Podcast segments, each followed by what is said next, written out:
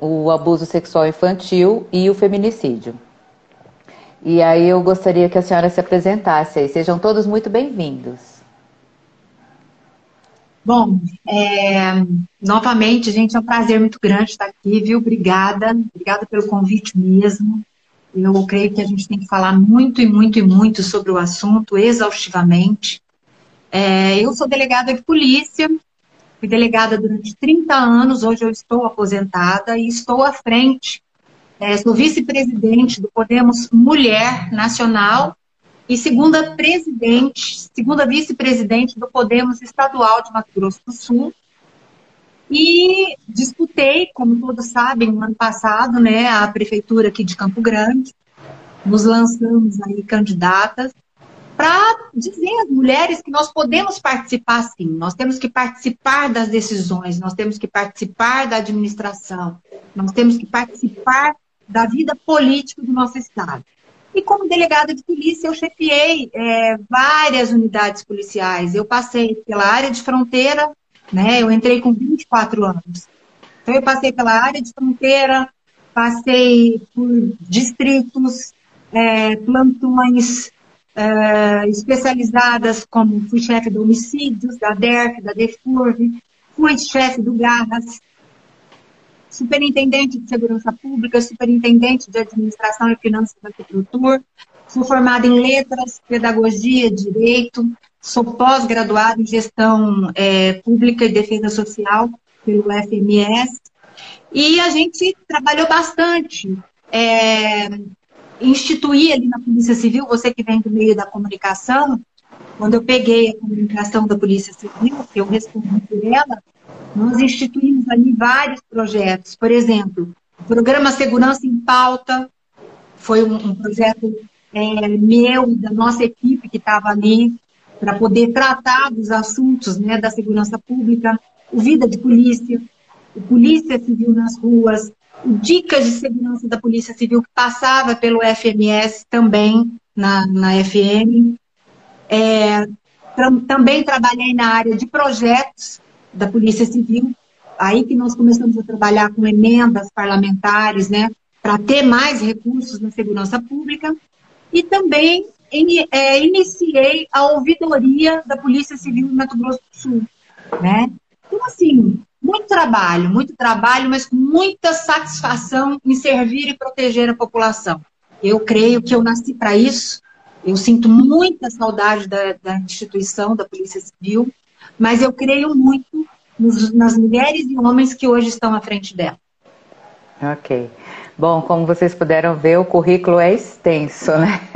Bagagem é o que não falta, é experiência é, nos mais diversos assuntos com relação às nossas questões aí. Antes da gente começar, uh, delegada, antes de eu começar a fazer as, as perguntas, entrevistá-la, eu preparei um pequeno disclaimer que eu gostaria que depois uh, a gente desse andamento a essa entrevista. É, bom, o Brasil hoje, é, segundo a ONU Mulheres de 2015, ocupa o quinto lugar no ranking mundial em feminicídios. São 5 mil mortas ao ano e 13 ao dia.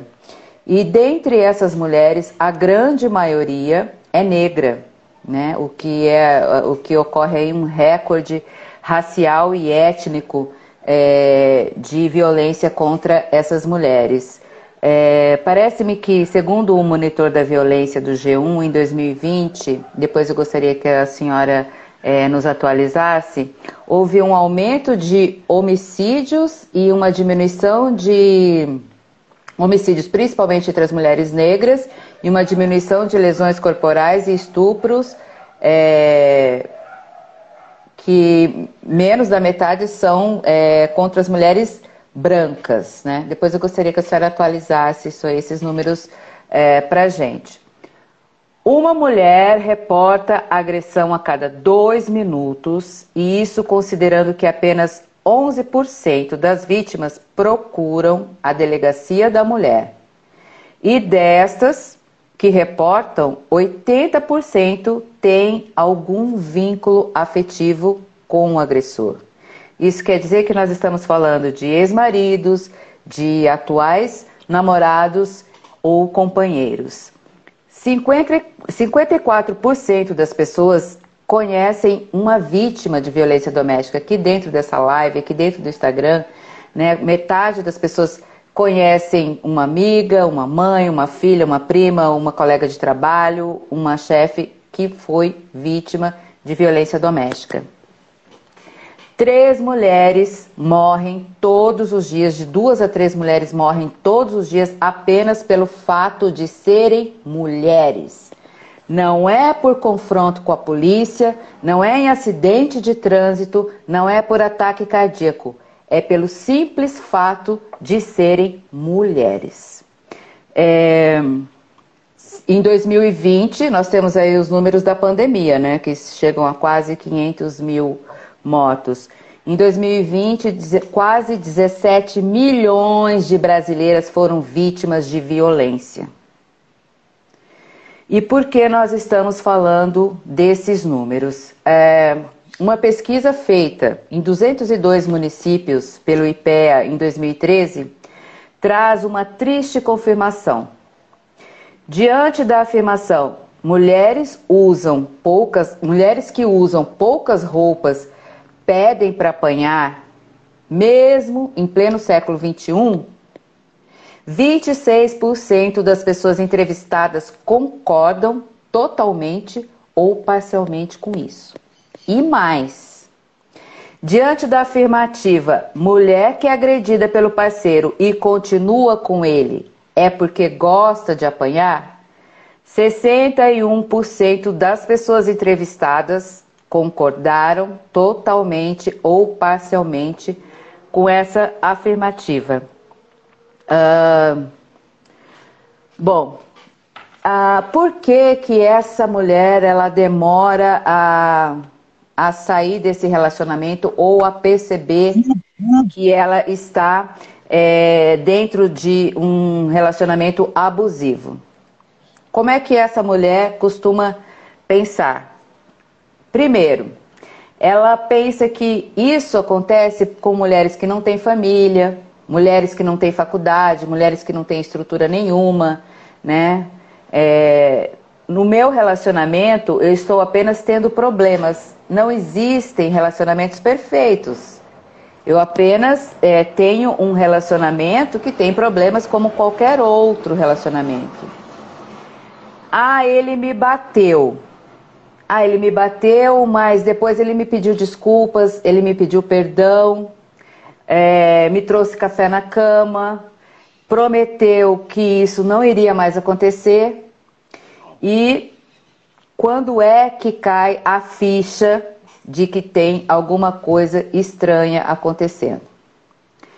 Vamos lá. Viver violências no relacionamento afetivo, onde há expectativas de um porto seguro, de cumplicidade, é, de com quem uh, nós investimos nossos sonhos, nossos projetos, filhos, sexualidade, sentimentos de natureza positiva, sim, amor, desejo, prazer, sentimento de ser cuidada, de ser protegida e sentimentos negativos também, como raiva, como ódio, e é muito diferente de você viver a violência é, de, com alguém desconhecido do que você viver a violência com alguém que é próximo.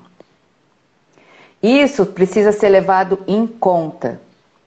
E nesses casos, a pessoa que vive o problema, ela demora a acreditar que quem ela pensa que a ama e que é amada, não a ama e que ela pode estar envolvida em uma situação e demorar a perceber que por vezes esse companheiro comete violência, comete descaso, comete censura.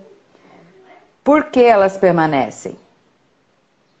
Entre os fatores que dificultam a busca de ajuda e de dar um basta, existem vários, vários fatores. E para cada caso, a configuração é única. Primeiro, a visão idealizada do relacionamento, tá? Ouve-se muito falar, tudo era tão lindo no começo, era meu príncipe encantado, cuidava de mim. Segundo, a crença de que a violência é temporária, né? resultando é, apenas de uma fase difícil e as mulheres sempre acham eu posso mudar o outro, eu vou mudar o outro, aquela síndrome de heroína, de psicóloga, de achar que ela vai poder é, consertar esse homem. Né? Terceiro, o receio de possíveis é, dificuldades econômicas na falta dele. Mas muitas delas é, sustentam os seus lares e a dependência não é financeira, mas emocional. Mas nós entendemos que existem, existe também o fator dependência financeira. Quarto, a situação dos filhos. Como é que vai ficar se ele for preso? Como é que vai ficar se ele ficar fichado na polícia?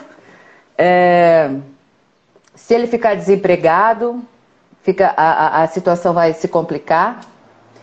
Quinto, o sentimento de culpa.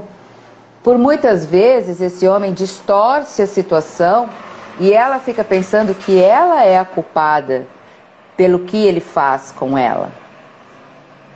Sexto fator, o sentimento de pena dele. Ah, ele bota as coisas dentro de casa, ele é um bom pai. Ele só fica agressivo quando bebe. Opa, mas quando ele bebe, ele agride os colegas do boteco, ele agride o chefe da empresa? Será que ele só bate porque bebe? Sétimo, a vergonha de ser vista como mulher espancada pela família, pela sociedade. Oitavo, a falta de apoio familiar. Muitas vezes nós ouvimos: ah, homem é assim mesmo. Se está ruim com ele, pior sem ele. Uma hora passa. Aguenta um pouquinho mais que passa. O medo, pois ele ameaça. Se ele, se ela sair fora, ele vai matá-la. Ele vai atrás dela, ele vai procurá-la no trabalho dela, ele vai tirar os meninos dela. Ele não vai deixá-la em paz. Décimo, e é claro, a autoestima que vai sendo bombardeada, aquela mulher que vai se sentindo um lixo, porque ele é mina, e a autoestima é, dela vai sendo é, minada de todas as formas, porque ela é louca, porque ela é feia, porque ela é gorda, porque ela é chorona, porque ela é incapaz, e uma série de adjetivos depreciativos. Né? E isso elas confirmam nos depoimentos delas. Décimo primeiro, um histórico de abusos e desamparos que começam muitas vezes na família de origem. As pessoas têm história. Essas mulheres muitas vezes sofreram esses abusos na família de origem. E décimo segundo, falta de informações, a escassez de recursos. Décimo terceiro motivo, também os desafios nas estruturas do judiciário as delegacias especializadas de atendimento, que muitas vezes essas delegacias não funcionam em sistemas de plantão 24 horas, lembrando que a maior parte dos casos acontecem nos finais de semana e à noite. E muitas vezes essas delegacias, em algumas cidades, estão fechadas. Décimo quarto, o receio dessa mulher de ficar sozinha, porque ele começa isolando ela socialmente. Não, você não vai na casa da sua amiga. Não, você não vai visitar seus pais, sua mãe. Ele começa a isolar ela socialmente. Décimo quinto, a interpretação religiosa de conformação, que pode auxiliar na perpetuação desse problema é comum, né, nós ouvimos falas assim: eu fui criada para ficar casada uma vida inteira. O que Deus uniu, ninguém separa. Se roer o osso, tem que comer a carne. Quem sabe na outra vida isso tudo acabe. Isso é uma maldição hereditária, é de pai para filho. Você tem que aguentar até que essa maldição seja desfeita. Décimo sexto, há também aquelas mulheres que se apoiam na fé como força para escapar dessas situações. Ela vai à igreja, ela procura grupos de oração, ela plancha o joelho lá e fica se prendendo naquela fé, achando que aquilo irá resolver essa situação. 17, já vai até o 20, tá? Aguentem. Estou tudo.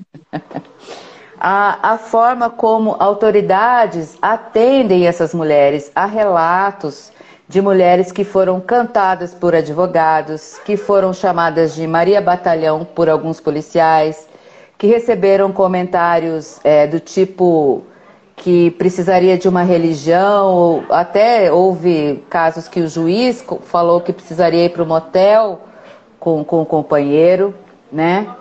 Há também as violências institucionais, seja no procedimento, nas políticas com humilhações, nos julgamentos moral, a exposição na coleta das provas, na demora das medidas protetivas, que são previstas para as próximas 72 horas, mas muitas vezes levam um mês para sair. Até lá já morreu, já está morta.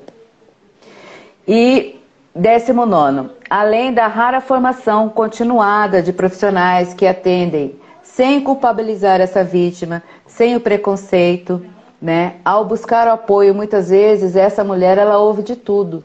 Por que você não foi atrás de ajuda antes? O que, que você fez para provocar? Você tem certeza que você vai denunciar o seu marido? Então são algumas das coisas que eu achei bastante importante a gente falar e eu colocar aqui é, delegada, porque é, é o que, que vem acontecendo. Eu gostaria de perguntar para a senhora quais são os tipos de violência que a Lei Maria da Penha abrange. Bom, é, primeiro, Dária, que você fez um resumo assim, de uma série de situações que ocorrem dia a dia é, com as mulheres, né? E isso é muito importante que as pessoas tenham conhecimento. E eu vou falar aqui numa linguagem bastante informal para que a gente é, para que a gente possa ser entendida por todos. Então, é, primeiro, nós temos a violência moral, a violência psicológica, a violência sexual, a violência patrimonial, né? Então a gente tem várias formas de violência, não é uma só violência que são praticadas em relação à mulher. São várias. Nós temos o assédio também moral, no trabalho. Nós temos uma série de situações. Qual é o pior, vamos dizer assim? O que, que a mulher é, é por que, que a mulher demora tanto, às vezes, para buscar ajuda? Porque, como a gente diz, violência doméstica, como está na lei, violência doméstica, isso, isso está implícito amor. Está implícito é, gostar muito grande. Então, quando você tem um relacionamento com uma pessoa, envolve uma parte afetiva. E essa parte afetiva é que é um dos maiores problemas para a mulher. Né? A mulher tem uma sensibilidade aflorada, porque o homem ele é mais material, né? ele é mais, mais razão. E a mulher, ela, ela tem um olhar diferenciado.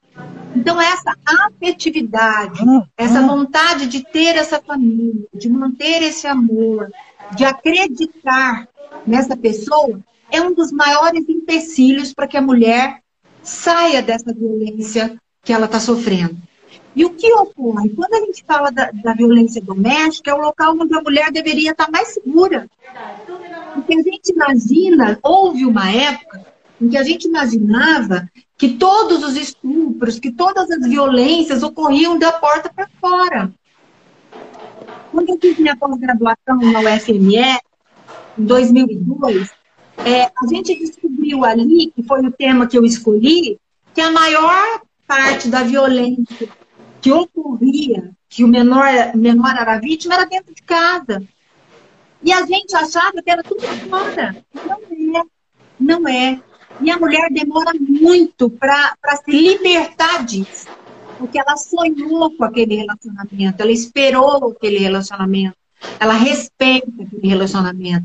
Então, esse eu acho que é um dos pontos mais sensíveis para ela sair dessa violência. Quando ela tem filhos ainda, pior fica. Porque ela se coloca numa situação sempre em segundo plano. Primeiro vem os filhos e o bem-estar dos filhos. Às vezes, o companheiro pode ser um bom pai, né? Um bom pai entre aspas, porque um bom pai não bate na mãe na frente dos filhos. Porque um bom pai sabe que qualquer exemplo que ele dê dentro de casa, o filho vai levar para o futuro dele. Então, se ele, se ele falar uma grosseria, se ele falar um palavrão, se ele se comportar mal, se ele bater na mulher, o filho vai entender isso muitas vezes ou como normal, ou ele se torna um possível agressor no futuro. E alguns realmente têm aquilo como não quero para minha vida, não vou fazer para minha vida. Então veja bem, um bom pai dá bons exemplos, né? Porque o exemplo ele se multiplica. Então, assim, a mulher, quando ela tem filho, ela pensa dez vezes mais. E um problema que a gente tem que é gravíssimo, é, é que ainda é, é, muito, muito grave assim, na nossa sociedade, é a falta de opções para essa mulher. Né? É a falta da mulher é, passar a ter uma informação bem mais detalhada, bem mais correta, ela ter um ponto de apoio, um abrigo específico, um, um setor psicológico durante um tempo para ela se firmar nessa decisão que ela tem, e também condições de emprego, ela se preparar para ter um emprego, para sustentar sua família, né? Então, assim, não é um problema tão simples como a maioria das pessoas acham. E hoje, Dália, as delegacias, elas estão mais preparadas para atender essa mulher. Enquanto a gente estava ali na Polícia Civil, nós trouxemos do Rio Grande do Sul é, um projeto, e foi o delegado geral que trouxe, e me pediu para ampliar, para colocar esse projeto no Mato Grosso do Sul das salas lilás. E quando eu peguei esse projeto, a gente, eu e minha equipe, a gente foi estudar, eu e minha equipe de uma, que era a Vanusa a princípio, né? É, depois veio a Angélica, nós fomos estudar estudo. E o que, que eu vi? A sala Lilás em Mato Grosso do Sul, eu queria de uma forma diferente do Rio Grande do Sul. Eu queria que essa sala Lilás, e quis, e deu certo, e graças a Deus o projeto está sendo implantado, é, que ela atendesse a mulher sem revitimizar essa mulher. Que a mulher vai na delegacia, na delegacia ela vai para assistência social, dali ela vai fazer exame de corpo de delito, daí ela vai, tanto a mulher quanto a criança. E eu vi que nesse espaço a gente poderia abrigar também as crianças. E aí o que, que aconteceu? É, hoje a Sala Lilás, onde ela está implantada, existe um termo de parceria com as prefeituras, onde Existe uma escala de plantão de psicólogo e assistente social, e é esse psicólogo e assistente social, no momento em que tem uma agressão contra a mulher ou contra a criança, ele vai à delegacia de polícia atender essa mulher. E ali dá celeridade ao processo. Você faz uma produção antecipada de prova, sabe? Você faz o testemunho assistido. Então, quer dizer, mudou todo o contexto. E a gente teve na Assembleia, e agora esse projeto continua, e os deputados entenderam isso e destinaram, inclusive, emendas parlamentares para serem implantadas em 40 agora este ano, salas lilás no interior do estado, e depois, consequentemente, a gente, eu espero que a Polícia Civil termine de ampliar para os 78 municípios que Campo Grande nós já temos, né? Hum. Então, quando a gente fala é, é, sobre violência, o simples fato de, de vez quando, ela não ocorre só com mulheres negras ou mulheres sem condições de trabalho, sem condições de dinheiro. Quando às vezes você trabalha fora e você tem que entrar dentro da sua casa com uma sacola escondida, um dia, isso, um dia eu disse isso numa fala na Assembleia Legislativa, todo mundo olhou assim para mim, e eu falei, é, gente, às vezes a gente entra com uma sacola escondida dentro de casa para não ter brigas isso é uma violência. Porque se eu trabalho, se eu ganho, se a contribuição dentro de casa está em ordem, entendeu? Se as despesas estão sendo ali é, construídas a dois, se os projetos estão em ordem, por que é que eu tenho que entrar com uma sacola de compra de alguma coisa que eu fiz escondido? Então a violência ela perpassa por tudo, por uma série de coisas. E o começo dela é muito difícil, né? É, é, começa como, às vezes, você entende aquilo no relacionamento, como ele gosta de mim, ele quer cuidar de mim, ele tem ciúme de mim, mas não é nada disso. Ele te afasta das pessoas que você ama, né? Ele afasta os seus amigos, a sua família, de você. Tem gente, por exemplo, que não usa Instagram, não usa nem o WhatsApp, para você ter uma ideia, porque a pessoa não quer que ela fale, tem ciúme dela. E na realidade não é isso. Às vezes você vai entrar, a pessoa já dá uma olhada para você assim, parece que aquilo te arrebenta inteira. Então, essas violências, que às vezes são sutis, elas são é, é, tão graves quanto, porque é dessas que começam depois a total falta de respeito, onde se bate e depois se mata. Sim. É, delegada, é, a, essa lei, ela abrange é, mulheres, assim, é, cisgênero, né? É, é, ela, ela se aplica à mulher que é lésbica e sofre violência por, por parte de outra mulher, né, companheira, abrange transexuais, abrange. Explica um pouquinho pra gente. A quem se aplica? Ela fala, ela fala da violência doméstica, aquela que existe dentro do lar. Entendeu? Então, uhum. todo tipo de violência que ocorrer dentro daquela casa, dentro daquele ambiente familiar, é abraçado por essa legislação. Uhum. É, como é que a mulher sabe que ela está sofrendo uma violência patrimonial? Quais são os exemplos aí que a gente tem? Ué, é, por exemplo, quando é, a pessoa às vezes exige, entre aspas, que o dinheiro fique tudo numa, num determinado lugar, ela passa a ter, não ter controle sobre aquilo que ela trabalha, sobre aquilo que ela decide. É, quando, às vezes, é passado todas as coisas que ela tem, deixam ela sem acesso nenhum a toda e qualquer informação, sabe? Então, assim, é, é uma violência que ela começa. Porque, veja bem, num relacionamento, todos nós temos um lado que nós não somos tão bons quanto o outro, correto? Correto. Por exemplo, é, na, aqui na minha casa, vamos citar um exemplo.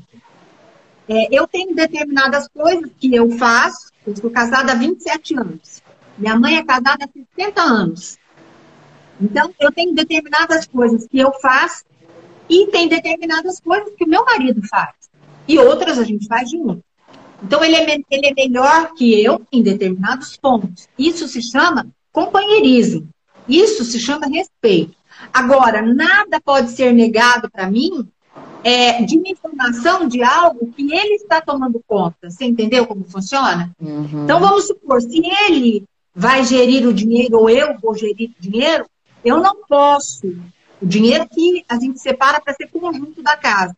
Eu não posso ser excluída dessas prestações de conta, de nada, no momento em que eu quiser saber. Uhum. Né? É, então, assim, às vezes a pessoa passa, te deixa sem documentos nenhum, te deixa sem informações nenhuma, controla todo o seu dinheiro, controla tudo aquilo que você faz. Desvia e você fica dinheiro.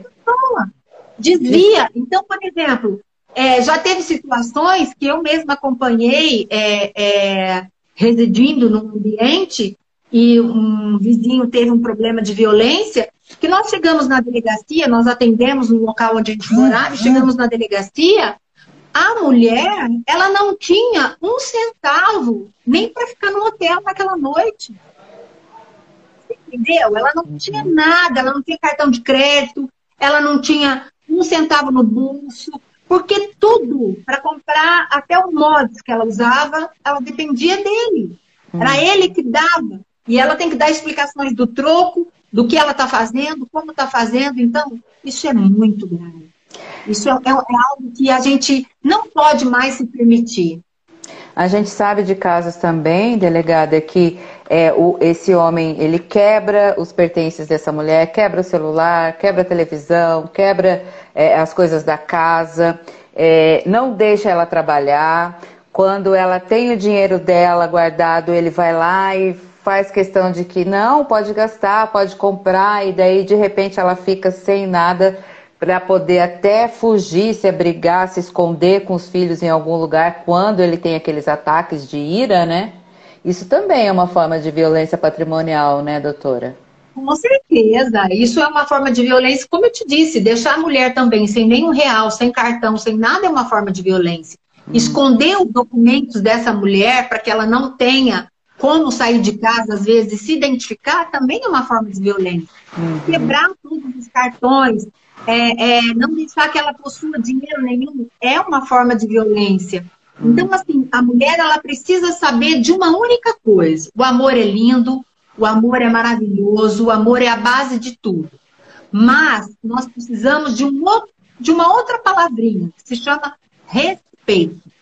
A partir do momento em que o respeito deixa de existir, acabou qualquer tipo de relação, né? Você pode até ter amor, mas se não tiver o respeito, essa relação não sobrevive. Uhum. É, eu vou insistir mais um pouco em cada uma dessas violências, porque é, algumas mulheres elas não, não, não imaginam que estão passando por esse tipo de violência, porque muitas vezes elas não passam por, pela violência física, né, doutora, mas pela violência, Sim. por exemplo, é, psicológica. De que forma ela acontece? Gostaria que a senhora falasse um pouco sobre o gaslighting também, é, para que essa, essa mulher saiba que ela pode estar sofrendo esse tipo de, de abuso.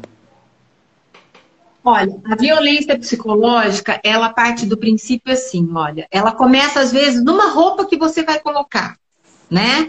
Ah, tipo assim, eu não, eu não gosto desse, desse tipo de roupa, ah, essa roupa não tá bonita. Ele não fala que ele não gosta desse tipo de roupa, mas ele fala para ela, ah, você podia pôr uma roupa mais bonita, ou você podia pôr uma roupa mais assim, entendeu? Então ela já começa por aí. A violência psicológica, ela te priva de convívios familiares, ela te priva de, de relações de amizade. Por quê? Ela, ela priva você de sair, às vezes, de casa, né?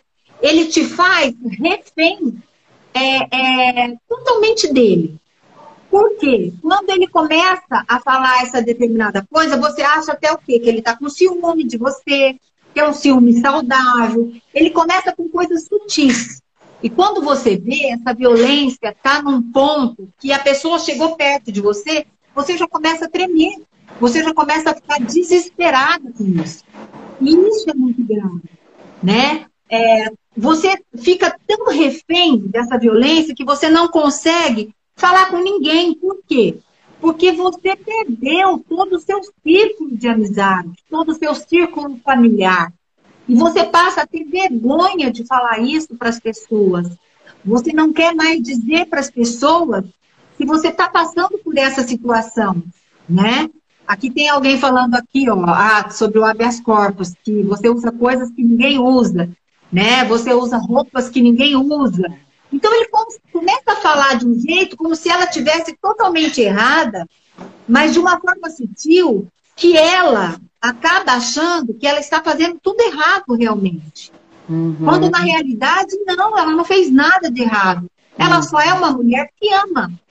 E um dos maiores princípios que Deus nos deixou foi amar uns aos outros como eu vos amei. A partir do momento que você cumprir esse princípio, você não faz mais nada. Você não rouba, você não mata, você não furta, você não pratica violência. Você concorda comigo? Sim. Esse é o maior mandamento que Deus deixou para nós. E nós não cumprimos isso. Grande parte das pessoas não cumpre isso. Então, assim, é, um, é uma situação assim muito grave, muito, muito. A pessoa se sente muito solitária, a pessoa não tem coragem de falar o que está acontecendo. E a partir do momento em que isso vai aumentando, essa dependência dela, porque ela fica praticamente sozinha com essa pessoa, às vezes, Dária, mesmo morando na casa dos pais ou dos sogros, ela tem lá um espaço que é dela, um quarto, provisoriamente decidiram ficar junto, casar e morar ali. Mesmo assim, ela está mais sozinha do que nunca, porque ela não tem coragem de expor a realidade que ela está tá vivendo. Ela não tem coragem de falar sobre esse assunto e de dizer: eu estou sofrendo violência, porque ela nem acha que esse tipo de situação é violência. Né? Hum. Ela nem acha. Você, por exemplo, sair às vezes. É, o meu marido ele tem todo o direito de ir e vir.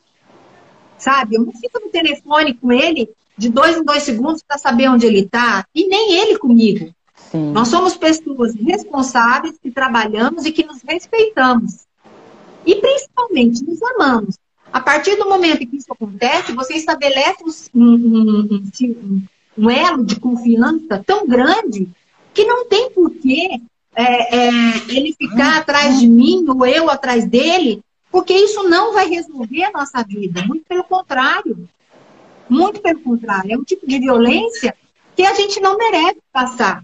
Né? Você está trabalhando e você está atordoada que cada dois minutos você tem que falar onde você vai, com quem que você está, de que jeito você está fazendo. Ora, peraí. E muitas vezes a mulher né? acha que isso é um zelo, né? Que é um cuidado, é porque ele tem não. ciúmes, porque ele gosta dela, então toda hora ele fica lá, não deixa ela um minuto em paz, né? E, e, e acaba confundindo a cabeça dessa mulher, né? É, e outra coisa, a pessoa às vezes acha assim, ah, um pouquinho de ciúme é bom. Eu até gosto um pouquinho de ciúme e tal. Gente, ciúme não é bom. Amar é que é bom, não é? Respeitar é que é bom. Você ter a certeza que você está entrando dentro da sua casa e você tem ali um companheiro de vida. Uma pessoa que confia em você, você confia nele, né? Uma pessoa que você sabe que se ela diz que está trabalhando, ela está trabalhando e vice-versa. Então, assim, é uma situação extremamente é, complicada quando a gente vê que existe essa falta de respeito é, total entre, entre as pessoas. E a mulher só se dá conta disso muito tempo depois, quando já passa para uma situação, às vezes, verbalizada, de gritos, de falta de respeito, inclusive, às vezes, na frente dos outros, ou é, começa a apanhar. E o que, que acontece? Tem muitos homens que, na frente das, dos outros, São ele é um doce. Ele pega na sua mão, ah. Ele faz carinho, ele te serve, ele é um, uma pessoa que quem olha fala, nossa, maravilhoso. Hum. Só que entrou da porta de casa para dentro, ele se transforma. Né? Antes de sair, ele já avisa: eu não quero que você converse com fulano, não quero que você converse com ciclano, não quero que você fique assim, você tem que ficar o tempo todo do meu lado, e ela tem que ficar do lado dele e também não pode falar, não pode conversar. Tem que ficar igual uma linda princesa, boneca ali, né? Ela não pode se manifestar. Então, a, é, e eu estou falando numa linguagem bem simples, para que todo mundo entenda realmente que esse tipo de violência, ela ocorre de uma forma mais muito, muito, muito mais frequente do que qualquer outra. E a tendência de um relacionamento como esse é só piorar. É só piorar. E, e não adianta, depois que, que veio a primeira, você esperar a primeira agressão, você esperar o primeiro tapa, não adianta, a pessoa não muda. Eu vi você falando naqueles 20 itens ali, que a mulher tem a esperança de mudar a pessoa. Não, a mulher não muda a pessoa. Você, às vezes, com dinheiro, você já prestou atenção, por exemplo, que às vezes a pessoa se veste de uma forma e com dinheiro a pessoa fica um pouco mais requintada, melhora, às vezes, o jeito de falar, melhora como falar, como se vestir. Isso também é no relacionamento, né? Você hum. não muda uma pessoa. Quem muda Deus, quem muda a pessoa, é a própria vontade dele de mudar e de se entregar totalmente a Deus e realmente querer cumprir aqueles mandamentos. Caso contrário, você não muda, você não consegue mudar uma pessoa. Principalmente aquela que vem de um ambiente é, de violência. O que a gente observa é que esses homens, você, a mulher que consegue sair desse relacionamento, esses homens partem para outros relacionamentos e eles continuam a violência com as outras mulheres e todas que ele tiver vão ser infelizes com ele porque ele próprio já é uma pessoa né, problemática, tem é, problemas aí é, de caráter emocional, de caráter, sei lá, é, o machismo estruturalizado dentro dele e ele não consegue respeitar essa mulher, então a gente vê que isso aí é um é, vira um ciclo sem fim. Hoje em dia, uma mulher, por exemplo, uh, quando ela está conhecendo um homem, delegada, a senhora não acha que ela deveria assim, procurar saber o passado é, desse homem, se tem algum histórico de violência doméstica? Porque está muito difícil, doutora eu acho que a gente tem que conhecer o passado, o presente e ainda tá, fica pensando da forma como ele trata a gente, como que ele vai tratar no futuro. Sim. Eu acho que nós, nós, nós mulheres, nós temos que prestar muita atenção nisso. Principalmente as mulheres que têm filhos pequenos dentro de casa. Porque, às vezes, ela está levando para casa uma agressora. Uma pessoa que vai violentar os próprios filhos dela. Uhum. Né? Uhum. Então, Eu... a mulher tem que saber, sim, quem é essa pessoa, como é essa pessoa. Eu acho que, sabe aquele namoro que existia um tempo atrás? Que você convivia com as pessoas que no meu tempo tinha. Você uhum. convivia com as pessoas durante um período e você é, ia verificando traços nessa pessoa, né? Porque você não consegue mentir 24 horas por dia.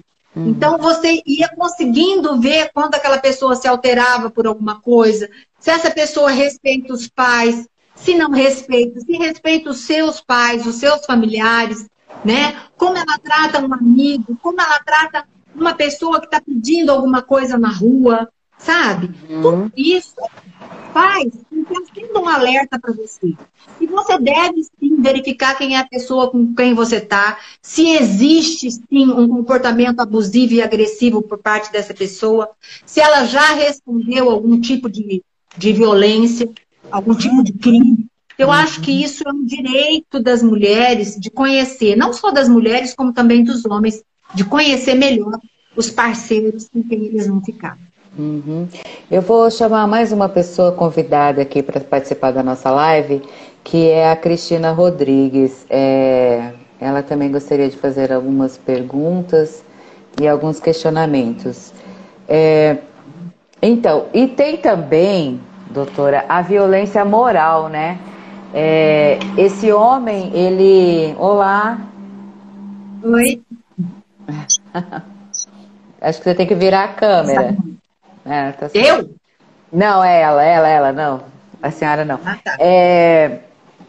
Daqui a pouco eu chamo ela de novo. A violência moral, né? Geralmente esse homem, ele sai falando para todo mundo, ah, aquela mulher é louca, ah, que aquela mulher, né? É, é ele fala, ele fala mal dela para a mãe, para o pai, para os familiares, para o chefe. Ele procura assim é, diminuí-la perante as outras pessoas, né, para deixá-la ainda mais isolada. Eu gostaria que a senhora falasse um pouco para gente do ciclo, do ciclo, do bendito ciclo da violência. A lua de mel, o encantamento, o, a, o, o UFC, né, a pancadaria, como é que funciona? explica, explica as mulheres, elas caem nesse ciclo N vezes, né? Mas cai nesse ciclo porque é como eu te falei, a mulher, ela, ela, ela, quando ela entra no relacionamento, ela não entra pensando que ela vai apanhar, que ela vai sofrer violência. Ela entra pensando que ela vai ser respeitada, que ela vai ser amada, que ela vai é, é, também amar, né? E que ela vai ter isso de uma forma recíproca.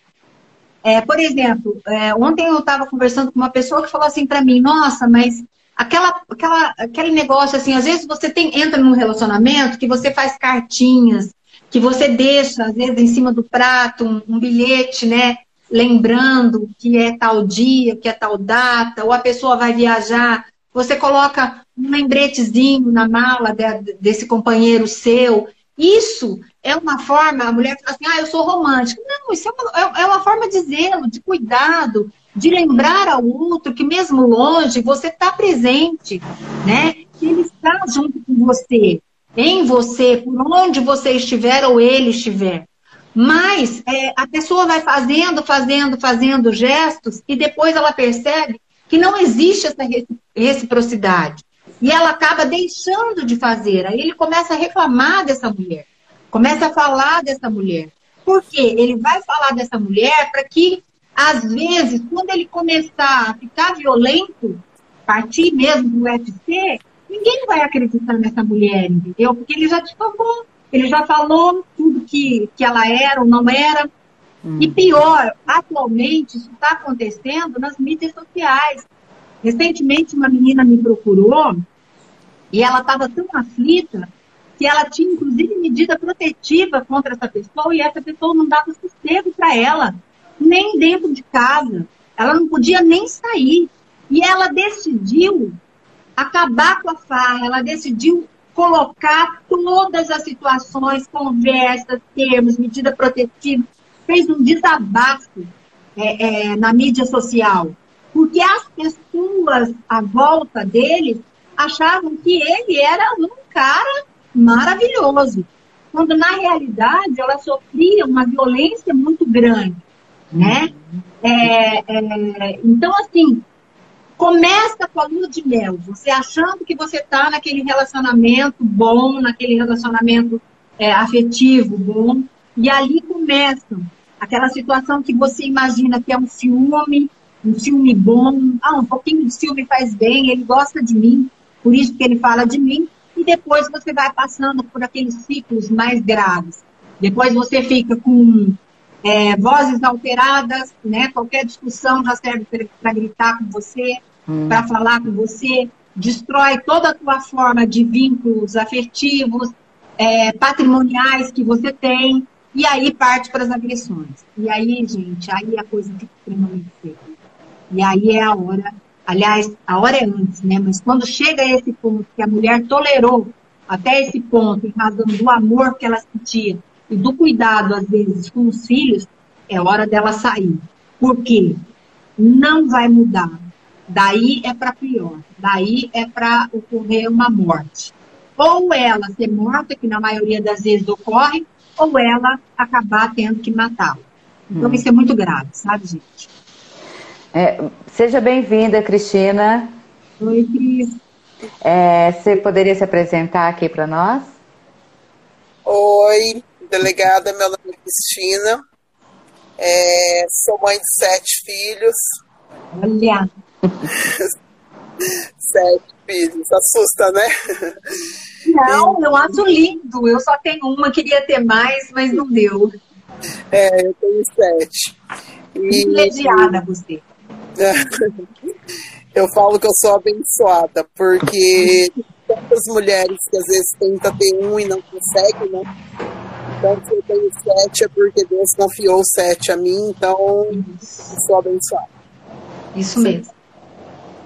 É, eu, tô, eu tô acompanhando a live, às vezes está caindo um pouquinho aqui, mas até eu conversei com a Dária sobre, sobre isso, né, sobre esses temas aí, sobre esses assuntos, porque eu passei pelas duas situações que a senhora falou aí, tanto da agressão física, como da agressão principalmente moral, é, que eu, para mim, eu vejo que é uma das piores.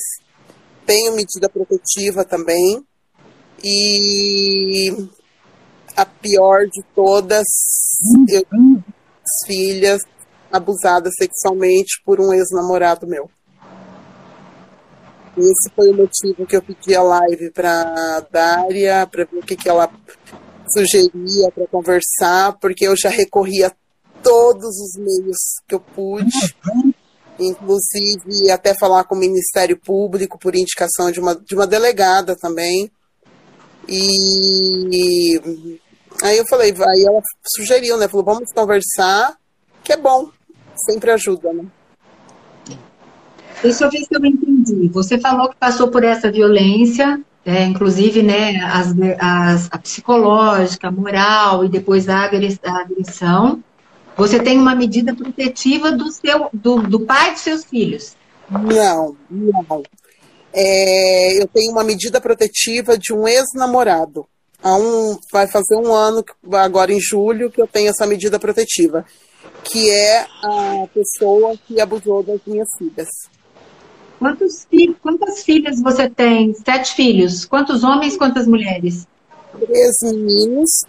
O, dois são grandes, moram no Paraná. Um faz faculdade de medicina veterinária, outro trabalha na área financeira. Eles moram com os irmãos e o pai no Paraná. Agora, né? Sempre moraram comigo, mas agora, como um estuda, o outro foi para lá também. Uma filha minha mais velha casada, mora em São Paulo. E comigo mora quatro que são os pequenos do meu último casamento, que é uma de 15, uma de 13, uma de 11, um de 9, é uma escadinha. Um menino e três meninas. E esses filhos são do seu antigo casamento, correto? Isso, do meu antigo casamento. Tá. que é um bom pai para as crianças, tudo. Perfeito, perfeito. Tá. Inclusive hoje as crianças estão lá com ele, né? E o pai dele que veio de Santa Catarina, que está aí. Até eu pedi para ele entrar na live, mas acho que ele está trabalhando agora. Ele ia participar também. E Deixa... ele sabe o que aconteceu com as crianças, né? Não é nada hum. com Então, deixa eu te falar. Você teve esse relacionamento durante quanto tempo? 14 anos. 14 com, anos? Com o pai das crianças, 14 tá. anos. Esse namorado abusador? Um ano e seis meses. Um ano e seis meses. Isso. Ele conviveu dentro da sua casa? Conviveu. Tá. Praticamente um ano e seis meses. Mas ela tá, não ficou sabendo na hora. Ela ficou sabendo Hã? muito. Ela não ficou sabendo na, quando aconteceu. Um ela ficou sabendo é um ano depois. Ou seja, com seis meses dentro da sua casa, ele já iniciou o abuso com sua filha, correto? Provavelmente. Assim, eu não sei datas exatas, né? Não me recordo data exata, mas eu fiquei sabendo em julho do ano passado e tinha ocorrido no mês, no ano anterior. Você procurou a delegacia, Cris? A delegacia de atendimento à criança? Todos os procedimentos e tem um processo de tem um inquérito de estupro de vulnerável. É, tudo existe que eu poderia fazer, que estava ao meu alcance, foi feito. Eu fui para a DEANS, eu fui para a DEPAC, eu fui para todos os lugares, passaram por delegados, por, por psicólogos, grupo de delito, foi feito tudo, tudo, tudo, tudo, tudo. E você hoje tem uma medida protetiva contra ele? Bom, tenho duas, né? Tenho com das crianças e eu tenho a minha por, pelo abu, ah, no caso, agressão moral psicológica. Porque tá. mesmo depois disso ocorrer, ele ainda continuava, mesmo com medida protetiva, me mandando mensagens, enfim, era bem complicado. Bom, é, infelizmente, quando, quando a gente é vítima, quando a pessoa é vítima desse tipo de violência, ela passa a ter que mudar alguns tipos de comportamento, né? É, a gente, eu, eu falo assim, a, a mulher é a vítima, né? Mas ela que acaba tendo que mudar determinados tipos de, de comportamentos, mudar o número do telefone celular, sabe assim, mudar toda uma série de situações, rotina de vida, porque mesmo sendo vítima e tendo a medida protetiva, ela tem que se cuidar. Correto? Então, uma das coisas, viu, Cris, leva como lição para sua vida, e eu falo aqui, faço um alerta para todas as mulheres que são mães. Quando a gente fica com o filho, quando ele passa a ficar com a gente, nós temos a responsabilidade mesmo tendo um pai amoroso do outro lado, é, o casamento não deu certo, mas o pai continua ali. Quando você fica com a responsabilidade de ter, de tomar conta desses filhos, uma das primeiras coisas que você tem que ter em mente é não levar para casa uma pessoa que você conhece de imediato, né? Infelizmente, isso é uma realidade extremamente séria e rotineira hoje. Então, você não pode levar de cara uma pessoa que você conheceu para dentro da sua casa, principalmente. E hoje não importa muito, viu? Se é menina ou se é menino. Porque é os abusadores hoje eles estão. É, é, tem de, de, de, todo, todo tipo. Verdade. Então, a gente tem que tomar um cuidado muito grande ao levar uma pessoa para dentro de casa. Então, você tem o direito de ter um outro companheiro? Tem. Você tem o direito de namorar? Tem mas procura fazer isso por um tempo, até você conhecer bem essa pessoa, fora. E sempre explicar aos seus filhos o que é a violência e como essa violência é, é, pode chegar nele. E, e ter com, essa, com esse filho, com esses filhos, uma amizade e uma aproximação muito grande para que eles possam sentir em você a confiança de vir e falar para você caso alguma coisa tenha acontecido e eles não gostaram. Ou seja, não é porque você está namorando, está amando aquela pessoa naquele momento, que ao invés de acreditar nos seus filhos, você vai acreditar nele. Não. Você vai acreditar, você vai verificar o que está ali e você sim vai tomar algumas providências para que você possa ter a certeza que aquilo está sendo cometido. Eu fiz uma live esses dias com a doutora Marília, que é a delegada especial, é, da, da Delegacia Especializada do Menor Vítima de Violência, e ela disse o seguinte para mim, e eu, eu confirmo totalmente, que raramente as crianças mentem quando se trata de violência. Então, quando a criança te relatar alguma coisa, algum fato, você leva imediatamente ao conhecimento do delegado, da delegacia especializada de atendimento ao menor vítima de violência. Porque ali eles vão ter condições de verificar se aquilo é verdadeiro ou não. Então, isso é muito sério. Essa é uma das coisas. Outra, outra coisa que eu falo para você, a partir do momento que você separou, que já teve essa violência, é, as, as suas filhas, elas têm que ter um tratamento psicológico daqui para frente. Pelo menos por um bom tempo, ter um acompanhamento psicológico. Por quê? Porque, é, de repente, elas podem achar que isso é normal, que, que vai ser assim, e não vai ser assim nem, nem não, todos os homens, não são todos os homens abusadores. Então, esse tratamento psicológico, tanto para elas quanto para você, é fundamental. Eu tive uma situação de uma mulher que ela teve que se mudar daqui. Porque quando a mulher pega medida protetiva, ela acha que ela já está protegida. Não, a medida protetiva, ela te garante uma série de situações, mas ela é um papel. E este papel, você tem que chegar, você tem que perder totalmente a vergonha e estar ciente de que você é vítima, que suas filhas são vítimas, e que ele é que é o bandido da história. Então você tem que ir no supermercado onde você frequenta e falar, ó, estou com medida protetiva, tanto para mim quanto para as minhas filhas, e na escola, no trabalho, nos seus vizinhos, entendeu? Aonde você frequenta, por quê? Ao virem. Se de repente ele se aproximar daquela região que você está, as pessoas vão ligar para a polícia e falar: olha, ele está aqui, eu sei que ela tem uma medida protetiva, que as filhas têm uma medida protetiva contra ele. Porque é. a medida protetiva por si só não resolve o seu problema. Resolve se as pessoas ficarem sabendo, se você tiver o, o, o como chama, meu Deus? Sinal do pânico lá, para você apertar. E esse sinal, ele tem que estar tá ligado também, ele tem que estar tá com bateria, ele tem que estar tá com tudo em ordem, entendeu? E, as, e você tem que ter a coragem e falar o seguinte: não, a partir de agora não vai mais se aproximar de mim das minhas filhas. E ligar todas as vezes para a polícia que ele estiver perto, que ele te incomodar. Ele veio, incomodou você no Instagram, você vai lá e registra esse fato. Ele é. veio, ele te abordou na rua, você vai lá e comenta também. Porque isso vai fazer com que a prisão preventiva dele saia. Eu gostaria, então, de pedir, eu gostaria de pedir para a senhora só um pouquinho, é, adentrando um pouquinho, a nossa live está com 59 minutos. Caso caia, se, se nós poderíamos voltar aqui e dar continuidade. Uma segunda live, pode ser?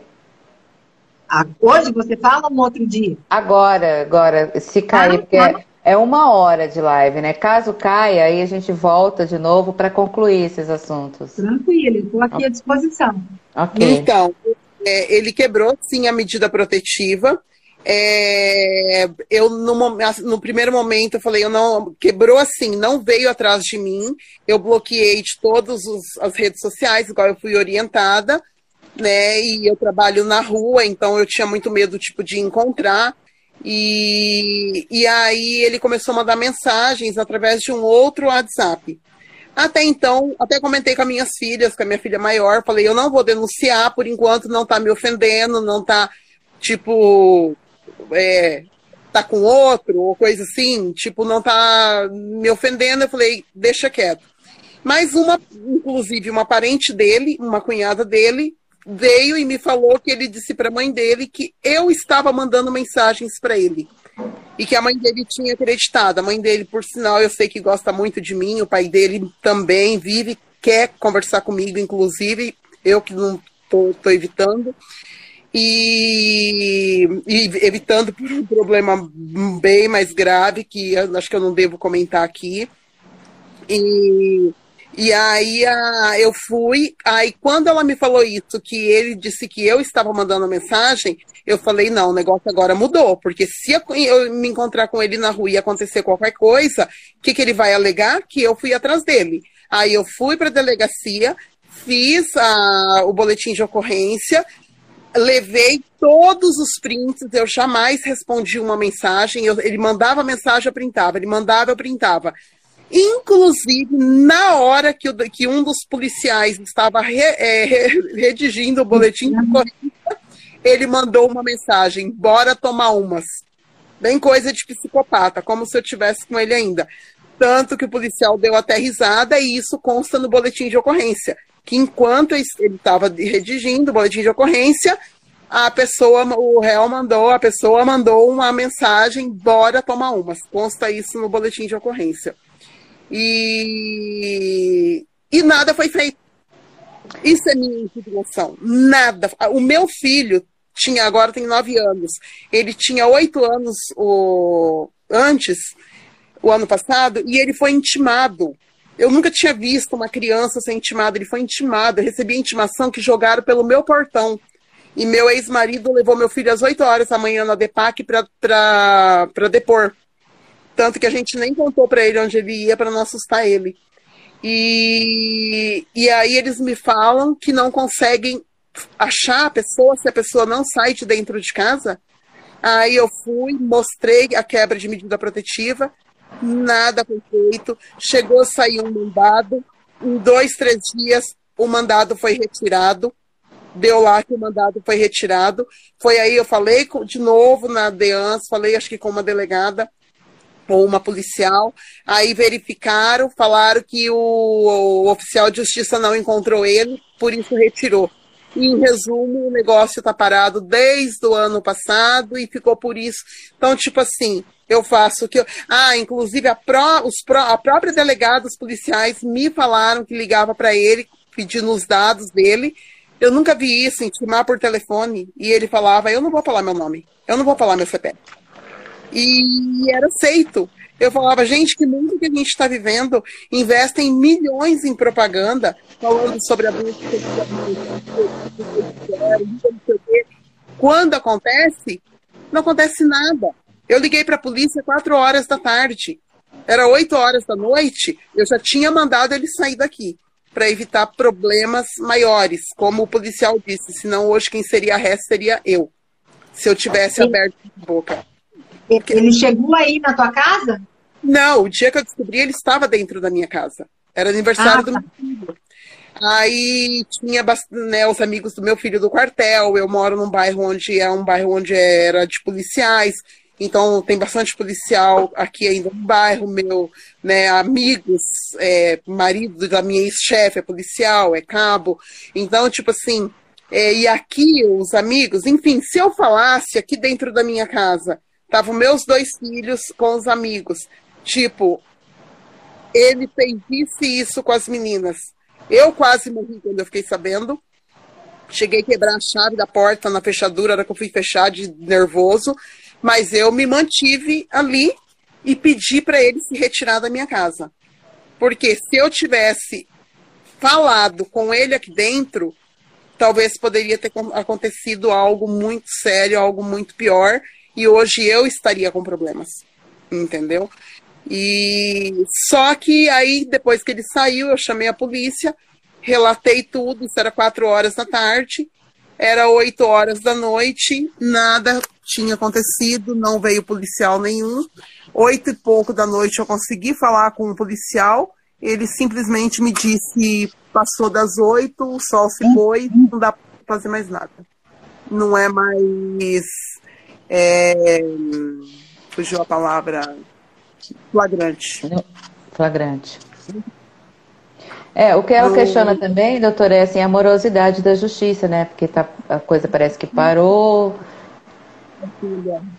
Ó, bom, nós estamos vivendo é, momentos muito, muito complicados, né? A gente sabe hoje que os números em relação à violência, tanto quanto a mulher quanto a criança, eles estão subnotificados. A gente sabe que mesmo quando estava tudo normal, havia subnotificação desses crimes. e que agora, com a pandemia, piorou, né? A gente sabe de tudo isso. Sabe que os profissionais, às vezes, estão trabalhando remotamente. É, a gente tem a exata, e você tem que ter exata noção, Cris, que não depende só da polícia, né? Para sair de uma prisão preventiva, é, depende do Ministério Público, do juiz, né? Então, assim, não é só a polícia. Com certeza. Então, assim, existe todo, uma, todo um rito processual é, e ele com certeza deve ter contratado um advogado também. Eu aconselho você, se você não tem, a ter um advogado ou um defensor público para acompanhar esse processo seu e das meninas. Eu creio que isso seja fundamental, tá? Para que você possa ter as respostas que você deseja e que o Estado tem que te fornecer correto? O Estado tem que te dar segurança. É, houve um erro, houve um erro, mas quem é que imagina? Falando muito tem água, né? Quem é que imagina que você vai se relacionar com um agressor, né? Você imagina que você vai estar se relacionando com uma pessoa de bem gosta de você. Então, é, quando ele começou a te passar mensagens de outro telefone, imediatamente você viu que era ele, registra o boletim de ocorrência. Você está entendendo? Não pode esperar. Não há tempo para a espera. Hoje, ele está deixando o processo fluir normal, normalmente ou ele continua assediando você e as meninas? Não, nunca mais vi, não tenho contato nenhum. Num, nunca mais, assim, tipo, eu acredito que ele deve ter sido a, alertado, é, porque falaram que a quebra da medida protetiva ou era prisão, ou tornozeleira, ou advertência. Eu acredito que ele foi advertido. Eu acredito. Porque a partir desse a partir daí ele nunca mais mandou mensagem, nunca mais fez nada. Então, então agora o que, que você precisa? Né? Primeiro, um acompanhamento psicológico para vocês, que eu creio que isso seja fundamental. Segundo, um advogado ou um defensor público para acompanhar esse procedimento no Poder Judiciário, que já está lá esse procedimento. Para... É, cada vez que você precisa registrar um boletim de ocorrência, você vai para a delegacia e esse boletim de ocorrência vai para o Poder Judiciário. Então, você tem que ter uma pessoa, um advogado, um defensor público para acompanhar esse procedimento, né, lá no Poder Judiciário. É, não se aproximar mesmo, porque veja bem, quando você tem uma medida protetiva contra ele, se você vai na residência dos pais dele, entendeu? É, você não pode culpá-lo se você estiver lá. Então evite qualquer contato com família, com, com locais onde ele trabalha, com proximidade de onde ele está. Evite qualquer coisa em relação a isso. Isso, ah, isso é o correto. Entendeu? Uhum. E, e, acompanhar esse processo todo agora, que já aconteceu, e o tratamento para seus filhos e para você, que eu acho que é fundamental. Porque senão, às vezes, a gente acaba achando que nenhum homem vale a pena. E não é bem assim. E para todas as mulheres que estiverem nos vendo, nos assistindo, é, e nos ouvir, gente, é fundamental. Você começou a namorar uma pessoa, nós temos direito, como mulheres, de ter um novo relacionamento, de encontrar um parceiro, mas prestar muita atenção ao levar essa pessoa para dentro da nossa casa. Porque essa pessoa, ela pode ou agredir você de uma forma muito violenta, se você conhece muito pouco, ou fazer o que esse fez com seus filhos, né? além do que fez com você.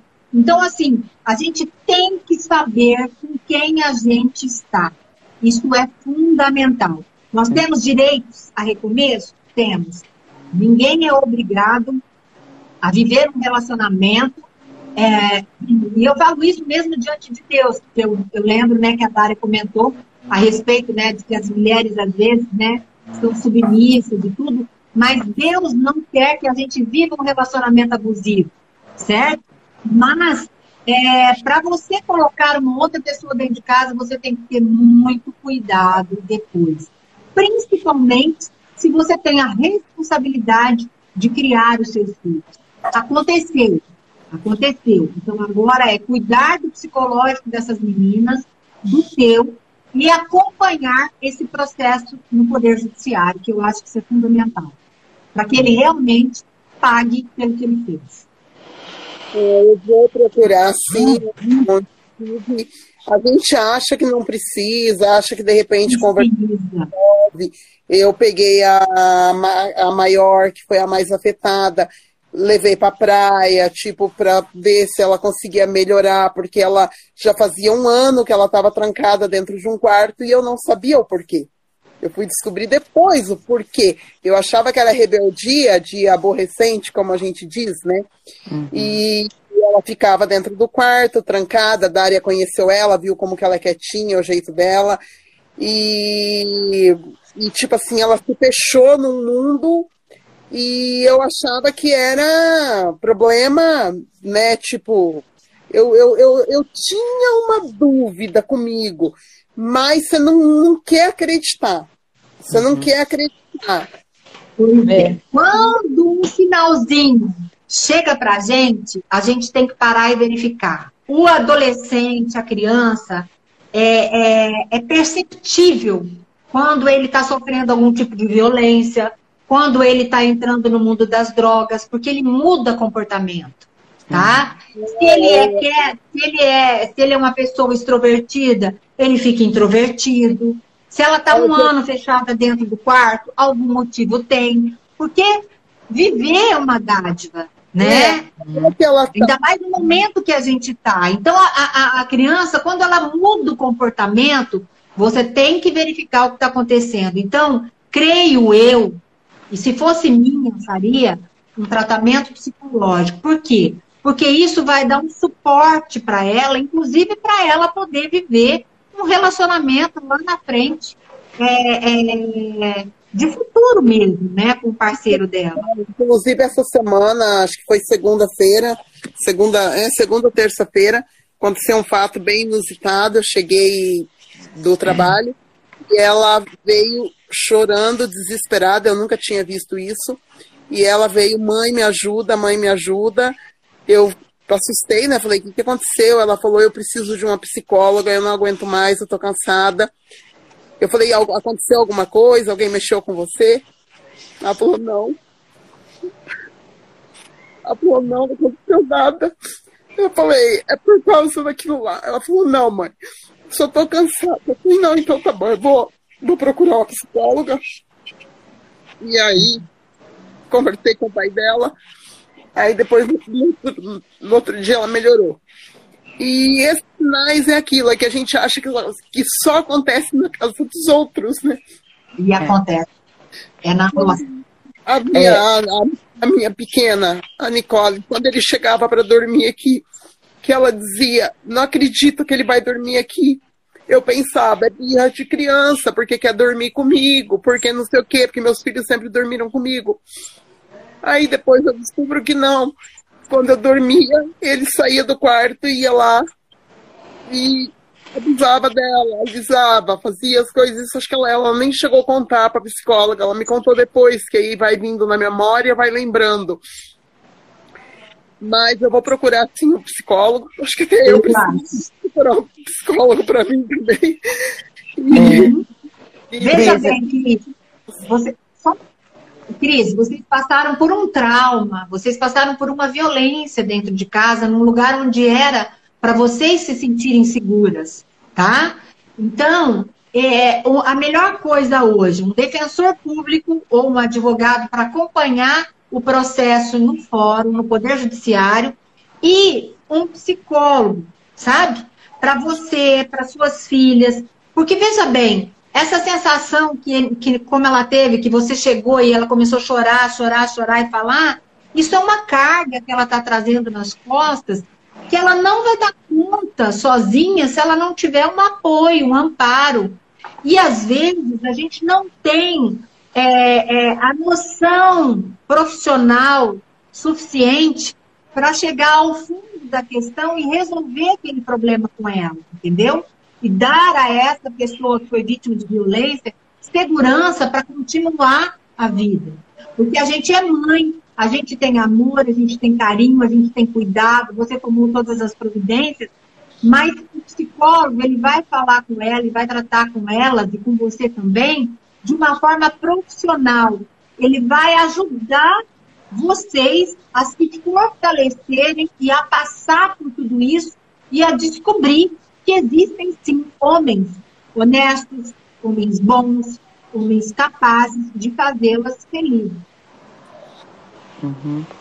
Doutora, Cris, ó, é, fico muito assim feliz que você tenha vindo aqui colocar a sua situação. É, doutora Sidneia, nós vemos assim que nossas mulheres, nossas crianças, nós, nós estamos passando por um momento além da pandemia essas crianças, muitas vezes que estão dentro de casa, não estão protegidas dentro dos seus lares. Essas mulheres não estão protegidas dentro dos seus lares.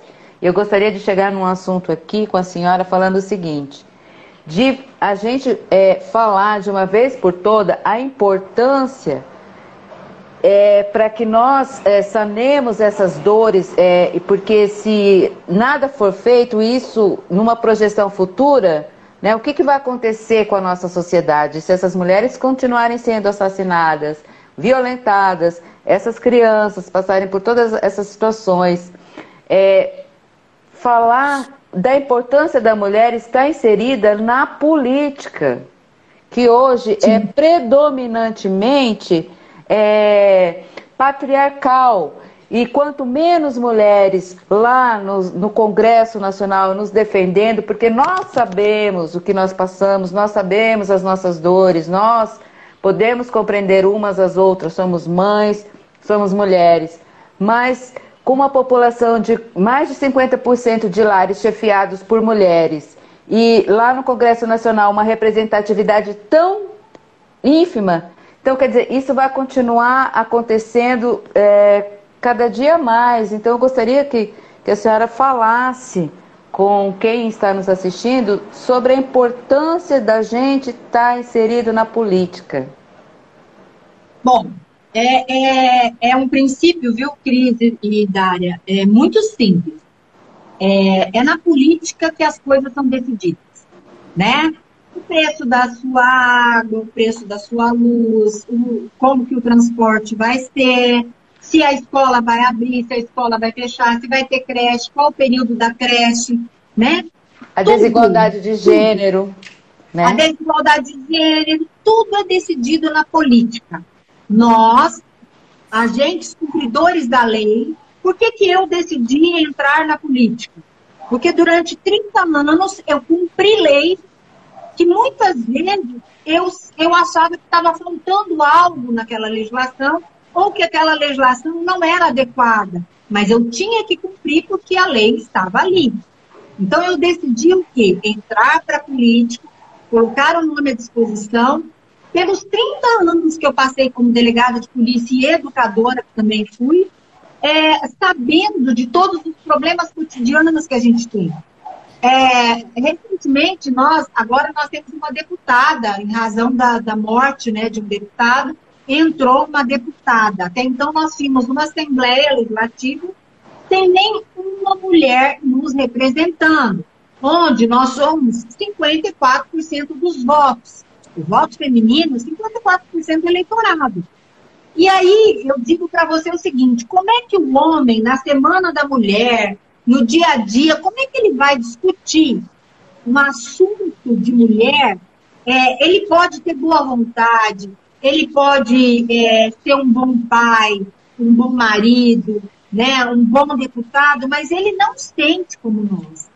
Ele não sabe dos nossos sentimentos. Ele não tem a noção de como nós, mulheres, gostaríamos de ser tratadas nas ruas, em casas, nos locais de trabalho. Ele não conhece esse universo feminino na praticidade como nós mulheres conhecemos, né? ele não, ele é pai, mas ele não tem aquele sentimento que a gente tem de mãe, que, que ele já vem com, no momento que a gente sabe que a gente está grávida, né? Então, assim, é, nós precisamos fazer parte da política.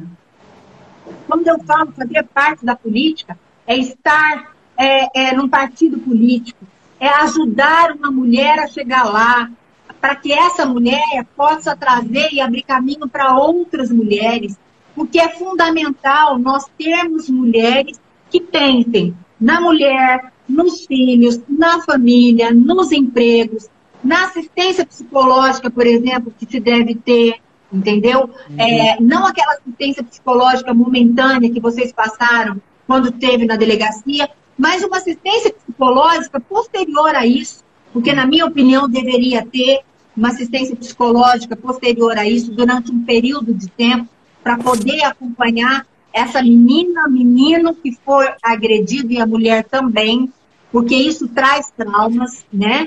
E a gente evita que se tornem futuros agressores.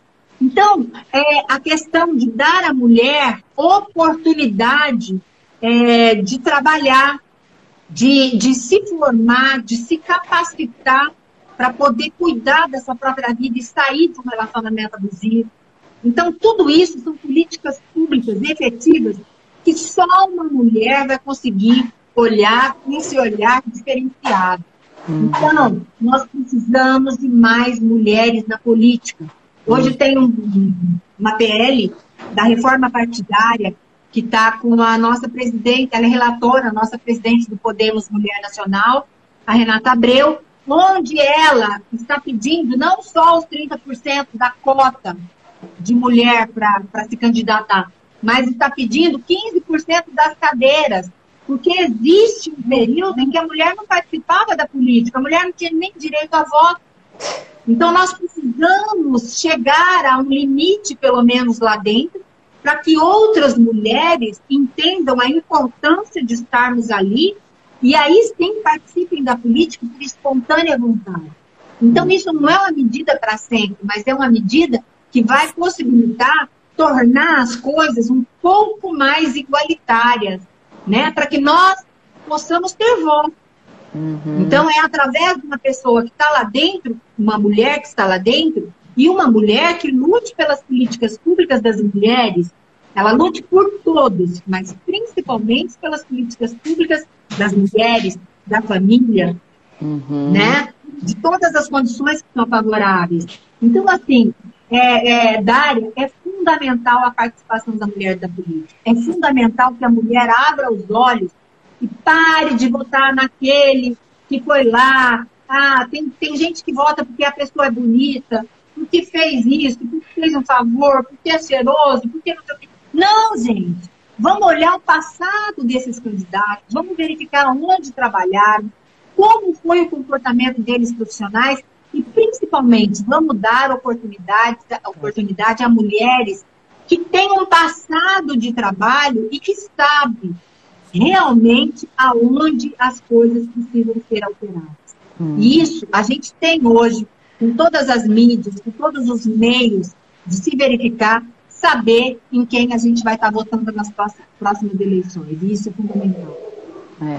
Vai ser impossível, né, a, a mulher ela sair desse quadro de abuso sem a intervenção social, né? Sem, enquanto as pessoas continuarem lavando suas mãos, eu não tenho nada a ver com isso, isso é um problema de casal, isso não me diz respeito, isso não vai acontecer com a minha filha, não vai acontecer dentro da minha casa, e, e isso passa pela política, né? Doutora, eu gostaria de deixar o meu canal aberto, o meu programa Espetáculo de Mulher, que é voltado para o empoderamento feminino, porque nós precisamos empoderar essas mulheres, eh, assim como precisamos empoderar os negros, assim como é, precisamos empoderar os LGBTs, porque são, não existe igualdade aí, nós sabemos muito bem, né? existe um, uma, uma um abismo assim de desigualdade social aí nesses termos. Precisamos proteger as nossas crianças. Gostaria de convidar todas as, as, as membros do Podemos. É, o, o, canal está aberto, o meu programa lá, Espetáculo de Mulher, para a gente estar tá trazendo essas discussões à tona, trazer essas rodas de conversa, cada vez mais, como a senhora mesma falou, exaustivamente falar disso, de, do, do, caso né, que a Cristina aí nos, nos relatou e tudo isso. Porque enquanto tiver eu lavo minhas mãos, não, tá, não é comigo, né? Então isso daí não vai acabar nunca, porque isso é um problema social, né? Social. E esse problema social é, vai partir muito da atitude das mulheres agora nas próximas eleições. Das mulheres realmente acreditarem em outras mulheres e abrir esse espaço. E vou dizer uma coisa: se elas não cumprirem, se elas não forem boas, também tem que ser tiradas e trocadas por outras mulheres. Nós temos que aprender a fazer isso. Nós hum. temos que aprender a votar. É, porque todo mundo fala assim, briga de marido e mulher não se mete a colher. Se mete a colher, sim. Se mete a colher, sim. E se você está numa situação de desespero, vale o X na mão, vale passar um, um bilhetinho, qualquer situação vale. Porque às vezes a mulher, ela, ela chega a ser é, trancafiada dentro da própria casa dela, então vale tudo.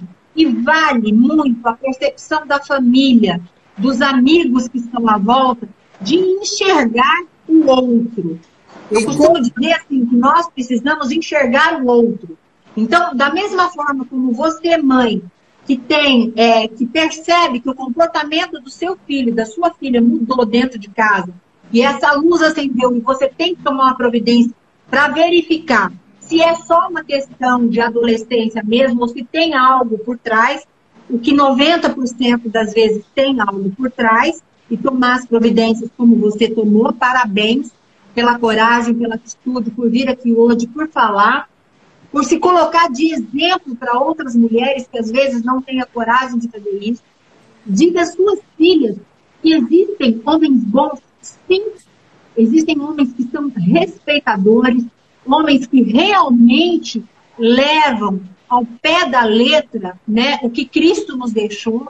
Então, diga a ela sim, e isso serve para você também, mas que vocês vão ter que se fortalecer para vocês terem é, é, condições de analisar bem a próxima pessoa que vocês, que você for namorar ou que vai levar para dentro de casa e elas para prestarem atenção no relacionamento delas.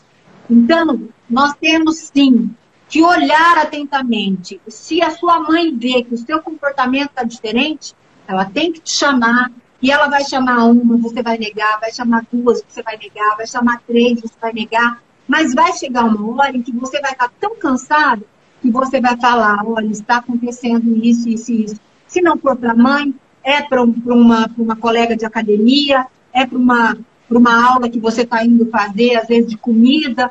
Em algum lugar você vai acabar desabafando. É num salão de beleza, sabe? Que às vezes você vai falar. E isso é muito importante. Nós precisamos ter esse vínculo para a gente poder desabafar e aí sim, uma outra pessoa que está de fora olhar e falar: não, tem caminhos para você, tem saídas para você. E isso é muito importante. É, e outra coisa é, é, que eu queria colocar é que às vezes as próprias pessoas que estão em volta da gente é, recuam, têm medo de falar. Eu senti isso na pele. Depois que eu fiquei sabendo que eu, né, as minhas filhas foram, é, tiveram coragem de me falar, porque a minha nora é, incentivou, ela também foi abusada quando era criança, com 5 anos de idade, e aí ela incentivou a minha filha pequena a me contar. Foi a pequena que me contou primeiro. É, aí, aí na hora já veio, né? Falei, Betina. Chamei, eu estou falando o nome, né? Não tem problema. É, chamei ela, conversei, ela começou a chorar, negou, negou. Beleza. Aí fiz todo esse procedimento, esse processo, delegacia, correria, promotor, juiz, enfim. Aí depois disso, o que, que acontece? Aparece um monte de pessoas que são minhas amigas e me falam: eu já vi isso, Aí, tipo, ah, tal pessoa sabia, tá sabendo das crianças tal, mas eu falei, como tá sabendo se eu não contei? Ai, lembra um dia que eu fui na tua casa, tal, tal, eu vi isso. Eu, gente, nada. Aí, tipo, pode pôr de me pôr de testemunha, né? Fui lá na DEPAC, coloquei de testemunha. Só que depois, entendeu? Ah, então isso e não foi só uma vez. Essas, antes de ontem eu estava no salão de beleza e a minha cabeleireira, a minha amiga, eu achei que ela que, que cuida do cabelo das crianças. E aí nós comentando, ela, mas aconteceu o que com as crianças? Eu falei, como assim? Você não, eu não te contei? Ela falou, não, não, Cris. Eu falei, aconteceu isso, isso e isso. Ela falou, você notou que quando ele vinha aqui, ele não entrava aqui no salão? Eu falei, sim. Ela falou, pois é, porque ele me conhece. Ele era namorado de uma amiga minha, falou o nome, eu, tenho, eu gravei a conversa. Ela não percebeu, mas ela é minha amiga, e na hora eu gravei só por causa dos nomes. Ela falou, ele namorava uma amiga minha e ele mexeu com a filha dela. Tal, tal, tal. Eu falei, com certeza. Eu falei, André, por que você não me falou isso antes? O que, que acontece? Às vezes as pessoas, as pessoas que estão de fora têm medo de falar e perder a sua amizade. Eu prefiro falar e perder a amizade da pessoa, mas lá na frente ela falar, não, realmente você me avisou e vir falar comigo depois, se quiser ou não também, do que não falar. Entendeu? A ex-mulher a ex-mulher dele falou isso para mim. Por muitas vezes eu tentei falar com você, te alertar, mas eu tinha medo de você achar que era despeito, que era coisa de ex-mulher. E eu sei que a gente é ser humano, a gente de repente ia pensar isso mesmo, entendeu? E. Mas e... não importa, você ia ficar com aquilo na cabeça, você ia verificar o comportamento das suas filhas e você já ia, sabe, cada vez mais ter a certeza de que alguma coisa errada estava acontecendo. Então é muito importante, sim, que a gente comente. É muito importante a união das mulheres. Empoderar, empoderar mulheres não é deixar as mulheres superiores aos homens, não é isso. Empoderar as mulheres é dar às mulheres o direito de decisão sobre a vida delas. Entendeu? Às vezes as pessoas falam assim: eu não gosto desse termo, dessa palavra empoderamento feminino. Empoderamento feminino nada mais é do que te dar a liberdade de você decidir sobre a sua vida. E isso é fundamental. Então, nós, mulheres, temos que começar a prestar mais atenção em outras mulheres, nós precisamos nos ajudar mais. Nós precisamos ser mais acessíveis umas às outras. Nós precisamos apoiar mais umas às outras, sabe? Isso é fundamental para que a gente possa sair desse momento que a gente está e ter um outro momento, um outro futuro lá na frente. E cuidar das nossas crianças, porque as nossas crianças, elas não têm como se defender. Então, uma pessoa que hoje é violentada, ela pode ser um violentador do futuro, ela pode ser uma pessoa que teve a sua sexualidade alterada totalmente por causa dessa violência que sofreu, ou ela pode ter uma vida normal, mas são raros. Então, assim, nós precisamos cuidar das nossas crianças, nós precisamos olhar. Muitas chegam a como já Muitas. Por isso que eu falo para você, disse que o apoio psicológico aos seus filhos, às suas filhas, é fundamental, não só a elas quanto a você, para que vocês se restabeleçam, porque veja bem, vocês são vítimas, vocês não têm que ter vergonha de nada, vocês não têm que ter medo de nada, vocês são vítimas. A mulher tem que entender que quando ela sofre uma violência ou o filho sofreu violência, eles são vítimas. Não tem que existir a vergonha, não tem que existir o medo de falar e não tem que se culpar. Não tem que se culpar. Você é vítima. Uhum. E aí sim, se colocando nessa condição de vítima, buscar o apoio necessário, que é fundamental e que a gente precisa ter. Viu? E existem os então, abrigos também, né? Novamente. É, aconselho você novamente. Falar dessa medida protetiva que vocês têm para todos os lugares, para que ele não possa se aproximar de vocês, um defensor público ou um advogado para acompanhar esse fato no Poder Judiciário, os fatos, e um apoio psicológico que eu acho que é fundamental. E está aí um projeto que eu creio que seja é, é, extremamente importante. Eu tenho visto aí projetos que estão saindo né, de apoios psicológicos, de leis de apoio psicológico em relação à criança, por causa dessa questão de escola e tudo, de ausência. Mas é, essa questão também da violência, eu, eu creio que deva ser acompanhada também durante um período por psicólogos também, sabe? É, porque a, a criança necessita disso, é fundamental isso. E hoje, rapidamente falando, Dai, com essa ausência das aulas né, presenciais e com o fechamento de muitos e muitos lugares, tanto a mulher e principalmente a criança elas são muito mais suscetíveis a sofrerem essas violências. E ela não tem nem para quem falar. Então, é, a gente não sabe, depois que essa pandemia acabar e que as coisas voltarem ao normal, o tamanho do estrago que tudo isso foi feito. Então, nós temos que pensar um pouco mais à frente, enxergar um pouco mais à frente como trabalhar tudo isso e como ajudar essas mulheres, crianças e tantas outras pessoas que estão sofrendo hoje, né? Uhum. Bom, já se foram uma hora e 36 minutos. Uh, eu realmente, se fosse por mim, eu ia ficar falando aí, conversando o assunto por horas e horas e horas. Mas é, a gente precisa encerrar, né? Temos aí as nossas vidas, os andamentos que temos aí pela frente. Feliz Dia dos Namorados, né, para todas nós, uh, independente de estarmos namorando ou não. Você vai encontrar uma pessoa boa, Cris, pode ter certeza, viu? E suas filhas também. Frigideira não tem tampa, quem sabe? Não, tem tampa sim. Atualmente todas as frigideiras têm tampa, você já percebeu? Pior, verdade. Não, tem sim. Você vai é. encontrar é. e suas filhas também.